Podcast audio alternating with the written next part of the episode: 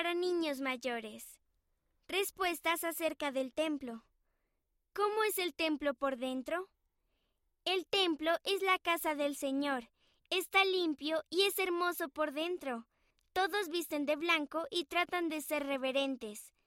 Es un lugar tranquilo para adorar a Dios, para aprender y sentir el amor del Salvador por medio del Espíritu Santo. ¿Qué hacen las personas en el templo? En el templo aprendemos acerca del plan de Dios y hacemos convenios con Él. Lo hacemos al participar en ordenanzas como bautismos, confirmaciones y sellamientos a nuestra familia. ¿Cómo debo vestirme para ir al templo? Debes llevar tu mejor ropa al templo.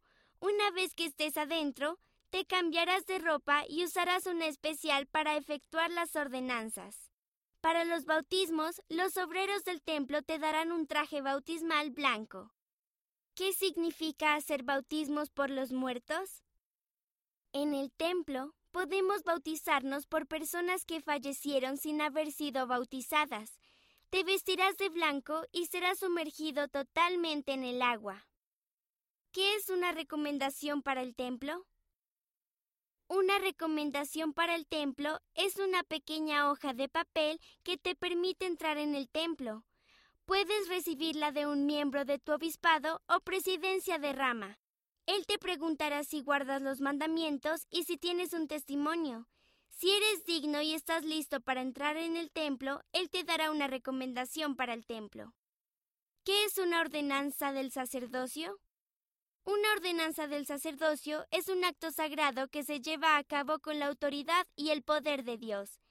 El bautismo, la confirmación y la Santa Cena son ordenanzas que se efectúan fuera del templo. Los bautismos del templo, las investiduras y los sellamientos son ordenanzas que se efectúan dentro del templo. ¿Qué es un convenio? Un convenio es una promesa mutua que hacemos con el Padre Celestial le prometemos ciertas cosas y Él promete estar con nosotros y bendecirnos.